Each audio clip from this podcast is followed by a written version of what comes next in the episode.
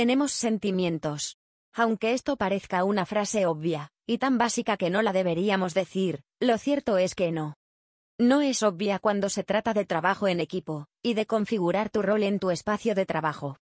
Por esto, hoy desbloqueamos la relación que existe entre las emociones, los roles y el trabajo en equipo, que te permitirá ver de forma clara qué hacer para encajar de forma adecuada en la dinámica laboral a la que has llegado. Comencemos por el primer rol emocional que vas a tener cuando llegas a un nuevo equipo de trabajo, que sin importar si eres jefe o colaborador, te va a tocar. Cómo calzar en la dinámica de trabajo en equipo que ya existe desde el rol de nuevo. Ser el nuevo del equipo es una etiqueta que llevas en la frente hasta tu integración real. En algunos equipos esta integración se gesta desde la primera semana, otros en un mes y otros quizá no se integran nunca. Por varias razones, en el artículo que hablábamos de las chaquetas del rol que nos ponemos, se explicaba que hay materiales o etiquetas en esas chaquetas que colocas tú, y otras que coloca el equipo donde llegas. Sin embargo, cuando eres el nuevo del equipo, el papel que tienes que jugar, seas colaborador o líder, es el de observador imparcial y sin juicios. En principio porque nadie te exigirá demasiado en ese periodo y, en segundo lugar, Podrás hacer muchas preguntas sobre el funcionamiento de las cosas por curiosidad natural de tu puesto.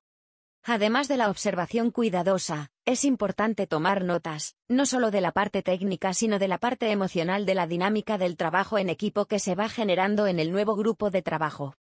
Cuida tus notas de forma cautelosa y tómalas de forma respetuosa, profesional y objetiva, es decir, evita dejar por escrito en cualquier lugar.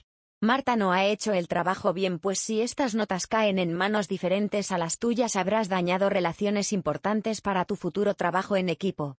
Yo soy como soy y otras barreras para un trabajo en equipo eficiente.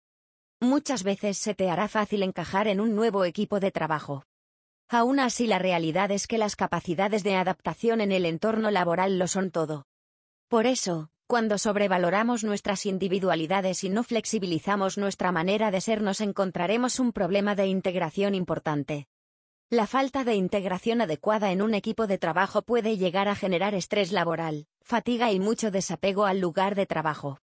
Esto principalmente se da por dos motivos clásicos. Ambigüedades técnicas en el puesto que generan una caída en los niveles de trabajo en equipo que se vienen desarrollando dentro del espacio de trabajo. El espacio emocional que tienes que cubrir, ya sea como colaborador o líder, no lo estás sabiendo leer correctamente dentro de tu entorno laboral, y estás chocando con las normas no escritas de tu puesto de trabajo. Si el caso que tienes es basado en las ambigüedades técnicas del cargo, tienes dos opciones. Una de ellas es ir directamente a tu superior o equipo de recursos humanos y buscar aclarar tus dudas, para que el trabajo en equipo siga fluyendo de manera adecuada. Esta opción suele funcionar muy bien con cargos antiguos, por ejemplo un analista contable, la asistencia de una gerencia o almacenista. En cuyo caso lo más probable es que se haya generado una confusión o el proceso de onboarding a tu cargo haya tenido un vacío en la inducción. En la segunda opción, que suele darse en cargos más nuevos, es que tu carga técnica no esté correctamente definida dentro del equipo de trabajo. En este caso, quizá hayas sido seleccionado por la experiencia previa que observaron en ti, entonces empieza a aplicar tus conocimientos del área y ve informando, gestionando y dirigiendo, si es el caso, el trabajo en equipo que se genere desde tu puesto de trabajo. Cuando desde tus propias herramientas no puedes lograr encajar en tu nuevo rol, en ocasiones es inteligente solicitar apoyo externo. Este puede venir desde expertos en desarrollo personal, resolución de conflicto o adaptación para equipos de alto rendimiento a manera de mentoring o sesiones, hasta cursos que te permitan desarrollar esta nueva adaptabilidad a tu propio ritmo. Tips para mejorar tu integración y el trabajo en equipo a nivel emocional para identificar cuáles son las reglas no dichas de tu nuevo grupo, y generar un trabajo en equipo que se engrane perfectamente, te damos estos consejos. Por ejemplo, ¿hay alguien que es más abierto y funciona como integrador del grupo? Busca algo de conversación con él o ella, identifica alguno de sus gustos y coincide con él o ella casualmente. No estamos hablando de que te conviertas en un acosador, sino que lo hagas con tino y naturalidad. Si esta persona habla bien de ti, será más sencillo que te integren. Solo estás buscando un el nuevo es muy agradable y eso lo logras prestando atención.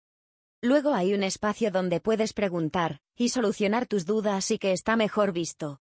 En ese caso, procura identificar cuáles son estos espacios. Por ejemplo, quizá después de los planteamientos que se hacen dentro de la reunión formal, nadie indaga mucho más sobre los resultados de los otros miembros del equipo, sin embargo, una vez están en el almuerzo, discuten con mayor distensión e incluso señalan algunos errores. La falta de observación y lanzarte de buenas a primeras, sin prestar atención a las señales de tu entorno, pueden dar muy mal resultado en pocas semanas. Abre bien los ojos para conseguir, lo más rápido posible, el ritmo del trabajo en equipo que existe en tu nuevo espacio profesional. Si estás teniendo problemas con la adaptación o te interesa el tema, te recomendamos el curso completo de Arturo Palacios sobre cómo encajar de manera más sencilla en los equipos de trabajo.